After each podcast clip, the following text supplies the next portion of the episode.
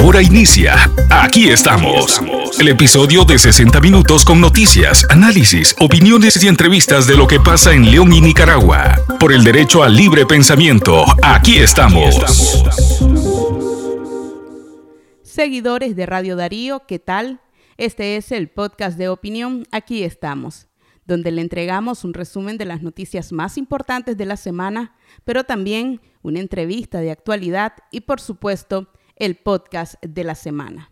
Es así como iniciamos con nuestro resumen de noticias con lo más relevante que ha ocurrido en nuestro país. Las noticias que ocuparon titulares en diferentes portadas están aquí. El resumen de la semana por Radio Darío.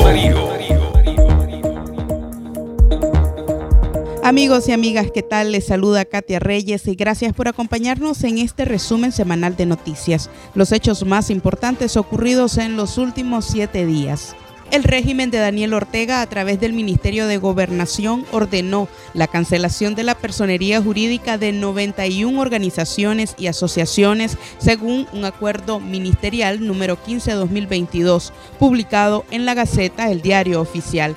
En el acuerdo ministerial, la ministra María Amelia Coronel Kinloch aprobó la cancelación de la personalidad jurídica de los organismos sin fines de lucro porque supuestamente han incumplido sus obligaciones conforme a las leyes existentes, de acuerdo al dictamen legal de cancelación de personería jurídica realizado por la Dirección General de Registro y Control de Organismos sin fines de lucro del Ministerio de Gobernación. Los siguientes organismos inscritos ante esa dirección han incumplido cumplido sus obligaciones conforme a un marco administrativo.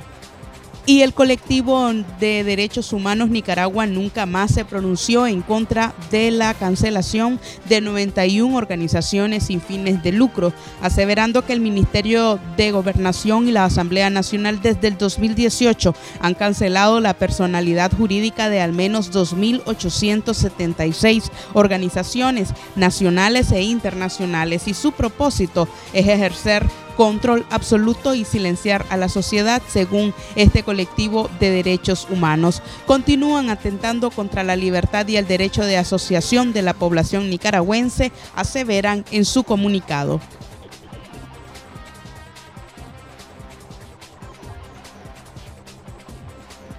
Más información relevante de esta semana, el BESIE acordó con Nicaragua construir un nuevo puerto en el Caribe. La construcción del puerto en la región autónoma Caribe Sur costaría unos 600 millones de dólares, según informaron las autoridades nacionales. El BESIE acordó con Nicaragua la construcción de este nuevo puerto en la región autónoma del Caribe Sur. No divulgaron detalles del proyecto que consiste en la construcción de un puerto de aguas profundas en Bluefields, que es la cabecera de la región autónoma. Vamos a dar vida a la creación de un marco general de colaboración para facilitar desarrollo de una infraestructura marítima. Habría dado a conocer Jaime Díaz y la viceministra de Transporte e Infraestructura nicaragüense. La Conferencia Episcopal de Nicaragua se reunió esta semana y evitó referirse a los sacerdotes y al obispo arrestado. La Conferencia Episcopal señaló que están alegres ante la recuperación creciente de las actividades pastorales, sin embargo evitaron pronunciarse sobre el encarcelamiento de nueve sacerdotes y el arresto domiciliario en contra del obispo Rolando Álvarez. En un mensaje de adviento expresaron que les alegra la recuperación de las actividades pastorales y también dijeron, animamos a todos a caminar juntos en la esperanza, tomados de la mano hacia una misma dirección. Sin embargo, evitaron referirse a cualquier otro tema en cuanto a sacerdotes encerrados, así como también el encarcelamiento o secuestro del obispo Rolando Álvarez. Nos acercamos al periodo de promociones y el Ministerio de Educación prohibió realizar promociones de bachillerato en iglesias católicas y evangélicas. El régimen de Ortega, a través del Ministerio de Educación, prohibió que los colegios públicos realicen las promociones de bachillerato en las iglesias católicas y evangélicas, que la medida se está ejecutando en algunos municipios del país. Prohibieron que fuéramos a hacer la promoción a la iglesia ni católica ni evangélica. Habría indicado una fuente. finalizamos este resumen de noticias con los detalles de que el régimen de Daniel Ortega continúa la cacería de funcionarios dentro de la Corte Suprema de Justicia de Nicaragua. Tres funcionarios están presos en auxilio judicial de Managua, El Chipote. Fueron acusados por conspiración para cometer menoscabo a la integridad nacional. El abogado Yader Morazán confirmó que María José Camacho Chévez, quien ocupaba el cargo de asistente de Ramos, y su hermano Hans Camacho Chévez, quien se desempeñaba como responsable de informática del Tribunal Nacional Laboral de Apelaciones del Grupo de Confianza de Ramos, fueron acusados el sábado. Otro que se sumó a la lista de acusados por traición a la patria fue Moisés Astorga, asesor y mano derecha de la presidenta de la Corte, Albaluz Ramos. La audiencia de los tres trabajadores del Poder Judicial la realizó la jueza Nalia Nadesca Úbeda Obando del Juzgado Quinto Distrito de lo Penal de Audiencia del Complejo Judicial en Managua. La audiencia se realizó en horas de la tarde y con mucho hermetismo. Así finalizamos este resumen semanal de noticias. A usted gracias siempre por estar pendiente de los productos de Radio Darío. Y recuerde que puede conocer detalle de estas informaciones en nuestra página web www.radiodarío893.com. Las noticias que ocuparon titulares en diferentes portadas están aquí. El resumen de la semana por Radio Darío.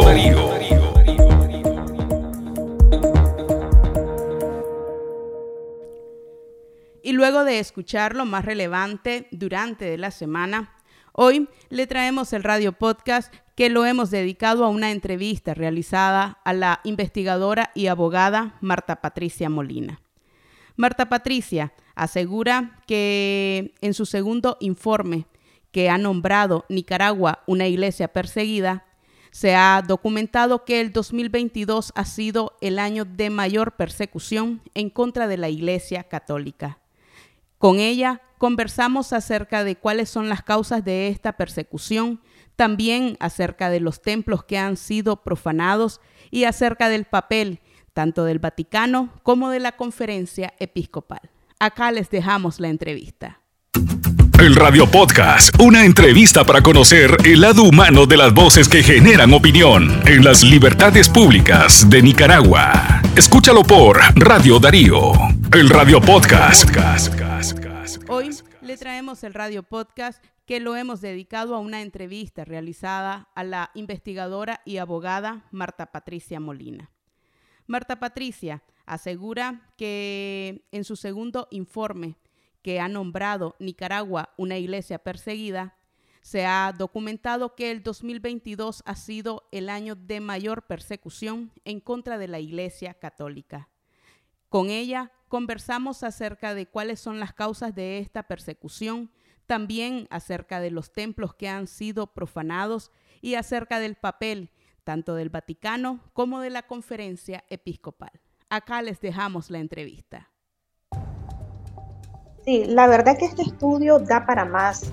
Eh, para sacar mayores datos, mayor, mayores fuentes de información, pero por razones de tiempo y espacio lo hemos resumido. Entonces es importante mencionar siempre que eh, antes de esta presentación hubo una primera entrega y la primera entrega que fue realizada en mayo documentó 190 ataques.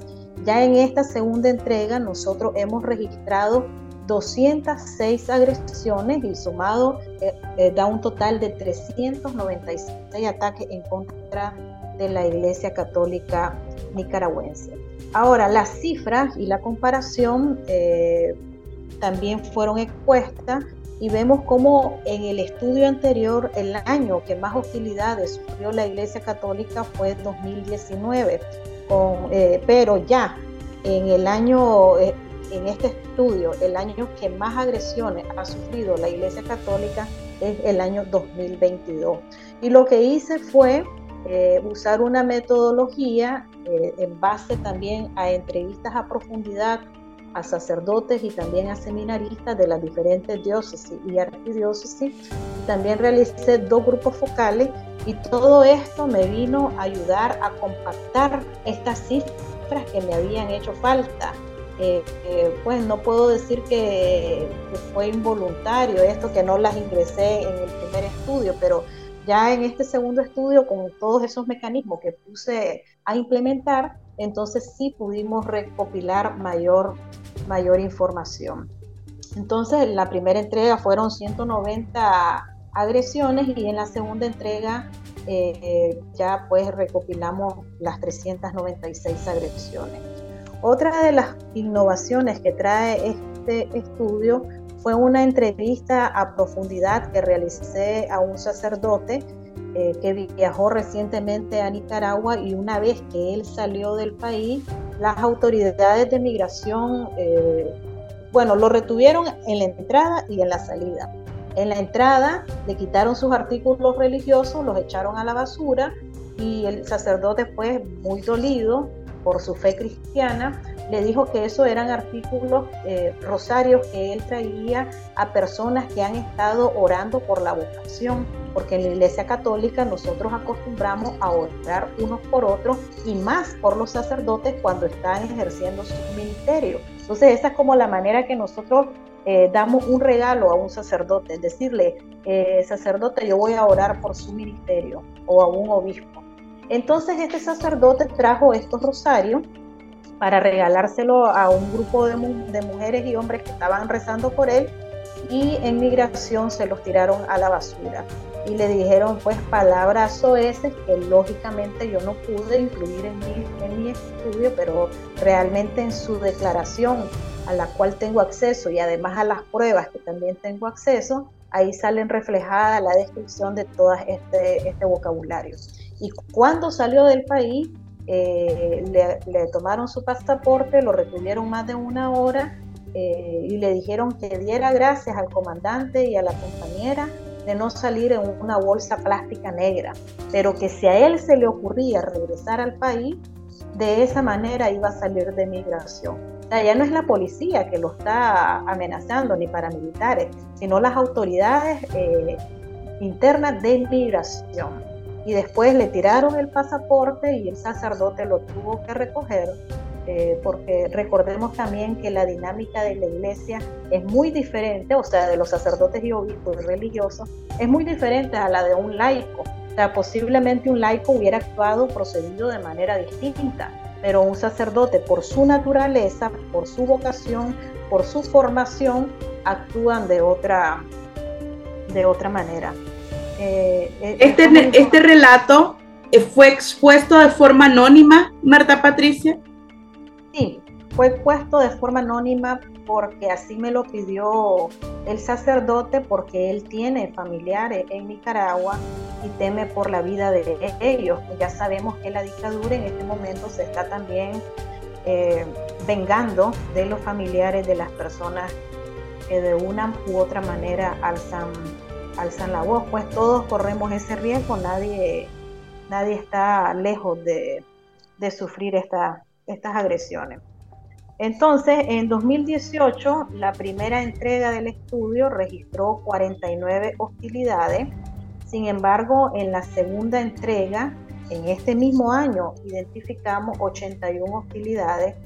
Esto significa que se adicionaron 32 hostilidades que no estaban documentadas en el anterior estudio, pero producto de las entrevistas, producto de, leer más información, producto también de los medios de comunicación y periodistas que me, dijeron, ve, en la primera entrega usted no incluyó eh, tal información que fue publicada en tal medio de comunicación.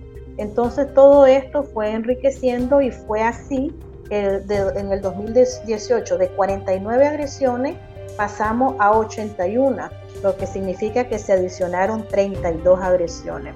En 2019 se adicionaron 24 porque en, el primer documento se registraron 52 agresiones y en la segunda 76 ataques. Y en el 2020 la, la primera entrega señaló 41 hostilidades y en la segunda fueron registradas 58 para un incremento de 17. Ya para el 2021, la primera entrega expuso 37 ataques y eh, la segunda fueron 54 para un incremento de 17. Ya en el año 2022 la dinámica es diferente porque el incremento se debe a que estas agresiones eh, fueron realizadas posteriores a las entregas efectuadas en mayo de 2022, lo que significa que durante los meses de junio, julio, agosto, septiembre y octubre se produjeron alrededor de 94 agresiones que se adicionaron a la, a la del primer la, del primer estudio y dio a un dígito de 127 daños en el transcurso del año 2022. O sea que el año 2022 ha sido el más nefasto eh, para la Iglesia Católica en relación a los ataques que ha sufrido. Otra, eh, y eso también lo podemos ver en, en, una de las gráficas del estudio que yo proyecto y observamos también que las agresiones van de manera ascendente o sea que van paralelamente creciendo. Eh, Quisiera consultarle, Marta Patricia, ¿cómo clasifica, cómo clasifica en este informe las agresiones en contra de los sacerdotes? ¿Cuáles son las que ustedes, la que usted encontró y cómo las agrupó? Eh, esta metodología también varió eh, mucho respecto a la primera entrega y en esta ocasión yo hice seis tipologías en la primera están los templos y todas las agresiones que se sufren, o sea, las profanaciones, los sacrilegios, los robos. Em, también están eh, los impedimentos que realizan al culto religioso, también aquellas formas de impedir el culto, por ejemplo, eh, todo lo que hay en contra de los servicios básicos, energía eléctrica, agua potable, que han sido eh, cortadas de manera ilegal, pero también están eh, todos aquellos elementos que se relacionan con el templo católico. Entonces, para el templo, los templos católicos, las agresiones en sí fueron 104. También existe otra tipología, o sea, la segunda, que son aquellas agresiones en contra de las organizaciones sin fines de lucro, los medios de comunicación y proyectos propios de la Iglesia Católica. Y en este caso, eh, nosotros sabemos que se han clausurado de manera arbitraria más de 2.000 organizaciones sin fines de lucro y de estas más de 2.000, 10 de ellas son religiosas, o sea, son o pertenecen a la Iglesia Católica. Entonces, el total han sido 30 agresiones en contra de las organizaciones sin fines de lucro, eh, los cierres de medios de comunicación y también los proyectos de la iglesia. Otra de las tipologías ha sido los religiosos. Los religiosos, ahí estamos eh, incluyendo a los obispos, los sacerdotes, los diáconos, los seminaristas, las religiosas, y cómo eh, ellos han sido difamados, perseguidos, acusados, secuestrados, encarcelados, obligados a irse al exilio y este es el grupo que más agresiones registró con 133 ataques. También tenemos las pintas y mensajes de odio. Eh, se registraron 53 en total, los procesos penales, que han sido 14, y también el ataque que han sufrido los laicos, que se encuentran en oración dentro de los templos o en los atrios de la iglesia realizando actividades eh, religiosas, pero también estos laicos han sufrido persecución, exilio, eh, la imposibilidad de entrar al país eh, y todo esto también que, han venido sufriendo los sacerdotes para un total de 62 agresiones. Entonces, esta ha sido la tipología que difiere mucho de la primera. ¿Logró en su estudio determinar las ubicaciones de los templos? ¿En qué ciudades los templos han sido más atacados? Sí, en el estudio está descrito en, la penúltima parte eh, cuáles han sido los templos, cuál ha sido el tipo de agresión en los templos y también la localidad donde, donde fue y la fecha en que se cometió. Y sí, efectivamente, los templos que más agresiones han sufrido son los que pertenecen a la arquidiócesis de Managua, eh, también los de la diócesis de eh, Granada y también los de la diócesis de Matagalpa. Esos son los, que mayormente y también en una parte la diócesis de Estelí son los que han sufrido mayor persecución por parte de la dictadura. Cuando ustedes hablan de 133, estos 133 religiosos eh, se encuentran en el exilio, se, lo, se logró tener un número de cuántos sacerdotes se exiliaron en este año.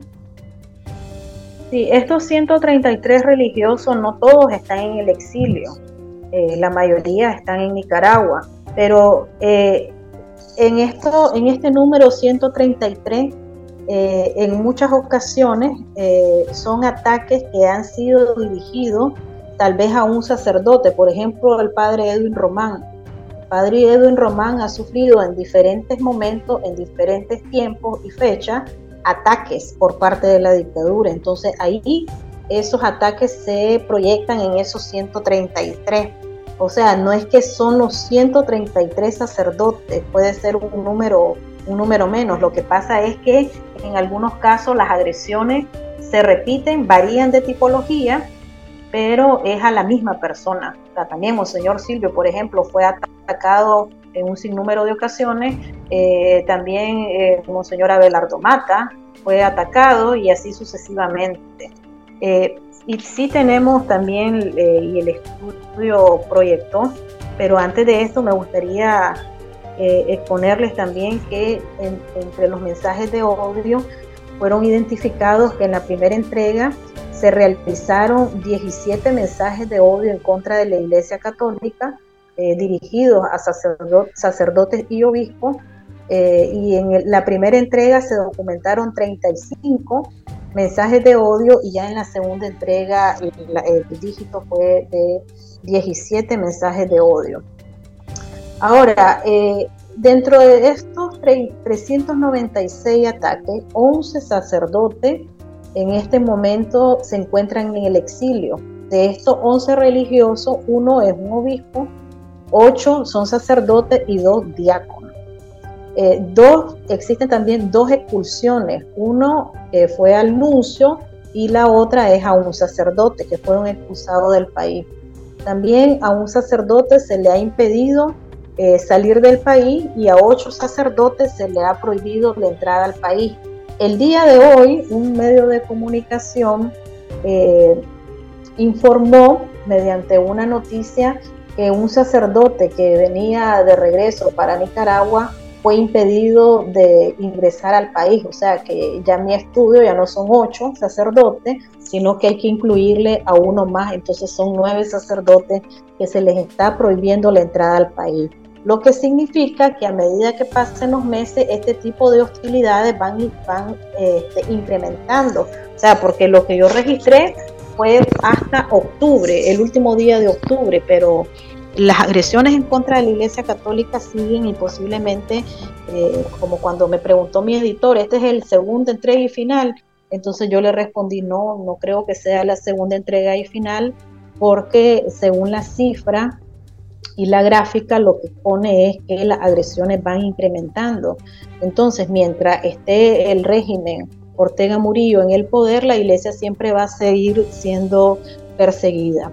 También el estudio ha expuesto que 13 religiosos fueron amenazados con armas de fuego, eh, con amenazas, de muerte, lógicamente. Eh, en relación a los procesos judiciales, eh, que también yo ahí difiero mucho, porque, pero no hay otra manera tal vez de llamarle, porque un proceso judicial siempre tiene que ir apegado a derecho y lo que está viviendo en este momento los sacerdotes y, el obispo Monseñor Rolando José Álvarez no es un proceso judicial, es cualquier otra cosa, le podemos poner cualquier nombre, pero nunca un proceso judicial. Un proceso judicial tiene que seguir ciertos parámetros desde el momento de la detención y estas, estas personas, estos religiosos fueron secuestrados. Y también en esto, en el estudio, hemos logrado identificar 28 tipos penales que se están cometiendo en contra de la Iglesia Católica. Porque el primer estudio únicamente eh, destacó los aspectos religiosos, las profanaciones, los sacrilegios, que los actos de desagravio, y etcétera. Pero ya este segundo estudio ya se introduce más en lo que es la parte jurídica y es así como vemos que prácticamente 28 delitos se están cometiendo en contra de la Iglesia Católica. Entonces, de estos sacerdotes, siete están encarcelados, dos seminaristas también están encarcelados, un obispo secuestrado y un diácono encarcelado. Gracias por el dato. Yo también quisiera preguntarle eh, la relevancia que cobra esto, sobre todo pues porque nos hemos encontrado con diferentes observatorios. Un observatorio que ha estado siguiendo de cerca todo lo que ha ocurrido con las organizaciones de sociedad civil. Eh, tenemos organizaciones de presos políticos que están siguiendo de cerca pues las violaciones a los derechos o, los observatorios de agresiones a la prensa independiente. Resulta este, estos informes una especie de observatorio que no se había implementado y que, y que eh, cobra gran importancia sobre todo pues porque a como usted dice, la tendencia de, del el comportamiento de la violencia en contra de la iglesia es a crecer. Sí, claro, en el, en el pasado lo que miramos es observatorio de, aunque internacionalmente siempre ha existido un observatorio de la, libertad religiosa, por ejemplo, para América Latina y también en otros continentes, pero dentro de Nicaragua, eh, como había una cierta eh, paz entre Estado, Iglesia, una paz relativa, una paz así que, que daba mucho que, pensar, este, pero sí, hasta a partir del 2018, cuando comienzan las protestas no violentas en todo el territorio nacional, es cuando la dictadura Ortega Murillo comienza a perseguir a, los religiosos, a la Iglesia Católica. Y es por eso que se hizo necesario ir documentando toda esta información y todo este tipo de agresiones eh, para, hacerlas públicas, o sea, para que no solamente eh, los ciudadanos nicaragüenses se enteren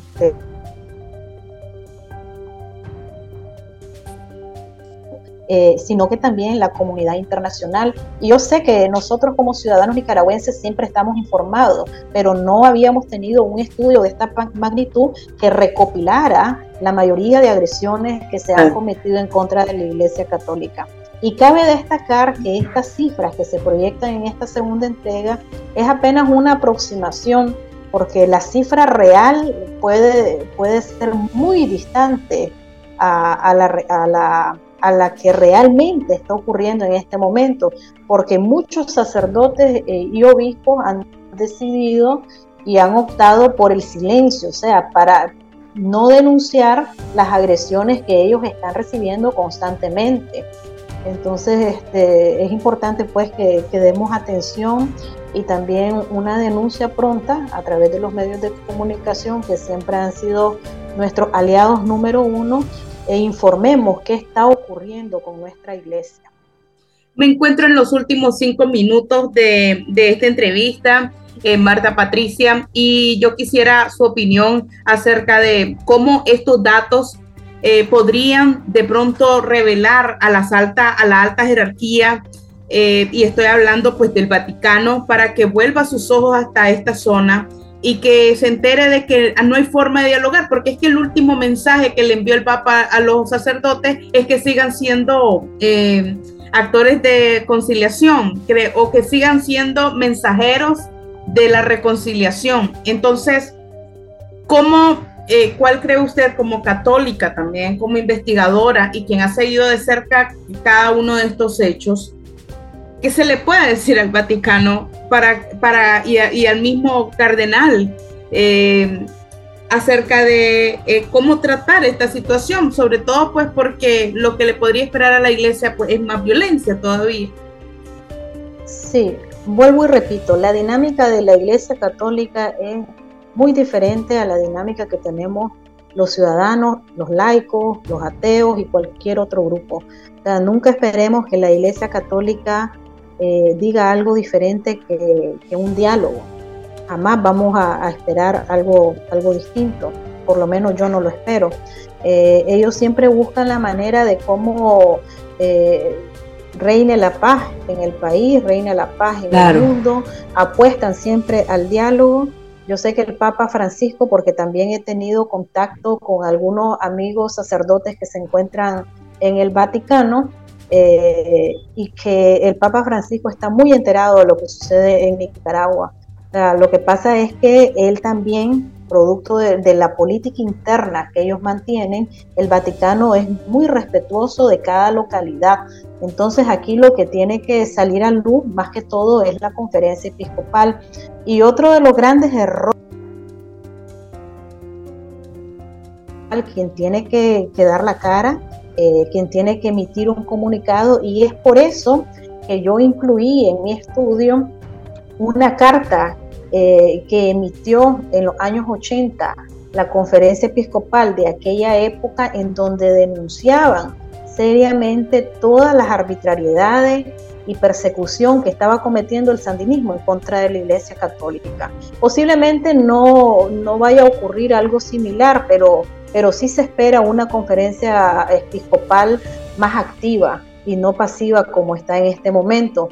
Pero es que también hay que recordar que eh, a quién se está enfrentando la Iglesia Católica, siendo el único bastión que queda en Nicaragua firme y, es contra quien en la dictadura ahorita tiene la persecución más agresiva.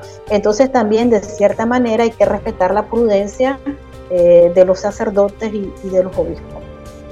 Eh, podríamos tener sus comentarios referente a qué le espera la Iglesia Católica eh, luego de estos periodos de alta violencia. Sí, yo considero y, he también visualizado qué es lo que va a ocurrir en, relación a toda la, panorámica y todos los datos que ha proyectado mi estudio, y considero que mientras la dictadura Ortega Murillo siga en el país y se convierta en una dinastía como ellos están ahorita pensando, eh, va a seguir la persecución en contra de la Iglesia Católica, posiblemente con nuevas modalidades, nuevos, nuevos tipos penales también eh, y nuevas tipologías de, acción. O sea, ya prácticamente no va a ser profanación en la que se van a estar realizando, sino otros, otros mecanismos de persecución. ¿Más grave? Va ascendente. Sí, más grave. Más graves. El Radio Podcast, una entrevista para conocer el lado humano de las voces que generan opinión en las libertades públicas de Nicaragua. Escúchalo por Radio Darío, el Radio Podcast. Crónicas, semblanzas, análisis y opiniones. Las historias contadas de una forma distinta para darle play en cualquier momento. Escucha el podcast de Radio Darío.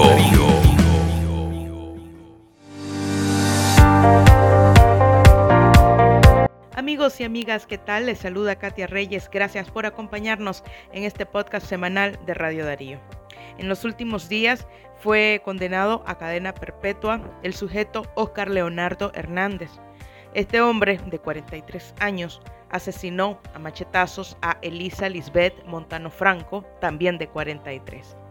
Elisa hacía ejercicio en los alrededores de su casa en la urbanizadora Farallones y fue alcanzada por este sujeto quien machete en mano la hirió de muerte. Hemos conversado con Eva Franco, la madre de la víctima, quien siguió paso a paso este doloroso juicio que se extendió por aproximadamente nueve audiencias maratónicas, cada una de cinco o seis horas, donde uno a uno testigos daban a conocer detalles de lo que ocurría. Señora Franco, ¿cuáles son sus palabras respecto a esta sentencia de cadena perpetua que recibió el A través del señor juez eh, Juan de Dios González Quintana, eh, por su excelente trabajo. Y también agradecida con la Fiscalía que fue representada por la, por la doctora Cristian Eve Ruiz Munguía, muy agradecida con ella, que fue del Ministerio Público, ella fue la fiscal, también por su excelente trabajo. Eh, con esta sentencia eh, que sirva de ejemplo, es una sentencia que fue por mi hija, pero que sirva de ejemplo eh, en contra de, del femicidio eh, y, y que se para el femicidio aquí en Nicaragua. Bueno, no es que estamos contentos con, con, la situación porque mi hija no va a regresar, pero creo de que se hizo justicia y le doy gracias, ¿verdad? Primeramente a Dios y a, las autoridades, al gobierno de Nicaragua, porque a través del señor, del señor juez Juan de Dios eh, González Quintana, que es el del... Um, eh, del juzgado del juzgado segundo juzgado segundo de, del distrito penal de Chinandega hizo un excelente trabajo. Creo de que de que se vio la justicia se dio a como se, se debería de dar porque tenía que ser ca, cada cosa en cada cosa o sea cada, cada espacio en su tiempo por los testigos por las pruebas por los la forense, o sea, todo fue, para mí todo fue perfecto. Sabemos que Elisa Montano habría llegado al país solamente dos días antes de esta brutal agresión. Cuatro hijos quedaron en la orfandad y además el dolor de una familia entera. Doña Eva, ¿cuál era la pasión de Elisa o cuál era la actividad que más disfrutaba ella en vida? Sí, eh, su pasión de ella era primeramente las cosas de Dios, del Señor. Esa era su pasión. Y le, su otra pasión era este, trabajar en, eh, le gustaba renovar los muebles antiguos, que eso era lo que a ella le gustaba. Pero lo que sí, lo que le pasó a mi hija, ¿verdad? Sé que es violencia, pero sí fue, eh, como le dije al comienzo, gracias a Dios, por la que primero tuvo la justicia divina y después la justicia de, del hombre. Para mí no es una memoria, va a ser, siempre va a estar con nosotros, no, no va a ser una memoria, porque ella siempre va a estar en nuestras vidas. No podemos decir que es una memoria, sino que va a estar siempre alrededor de nosotros presente, siempre presente con nosotros. Eh, recordarla como, como una buena hija, una buena madre, eh, una buena sobrina, una buena prima, una buena, eh, una buena mujer. Yo creo de que, de que así la vamos a recordar siempre. El que siempre la vaya a recordar, pues la va a recordar así, como una buena y excelente persona.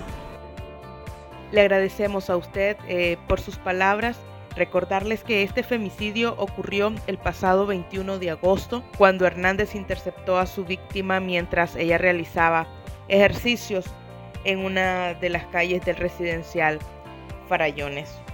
En nuestro país la violencia contra las mujeres va en ascenso. Se trata esta de la quinta cadena perpetua que es dictada en este año 2022 a pesar del endurecimiento de las penas, la violencia en contra de las féminas parece un flagelo de no acabar. Así finalizamos este podcast de Radio Darío. A ustedes gracias por habernos acompañado y por supuesto compártalo con sus familiares, con sus amigos e infórmese con nosotros a través de nuestra página web www.radiodarío893.com. Que estén bien.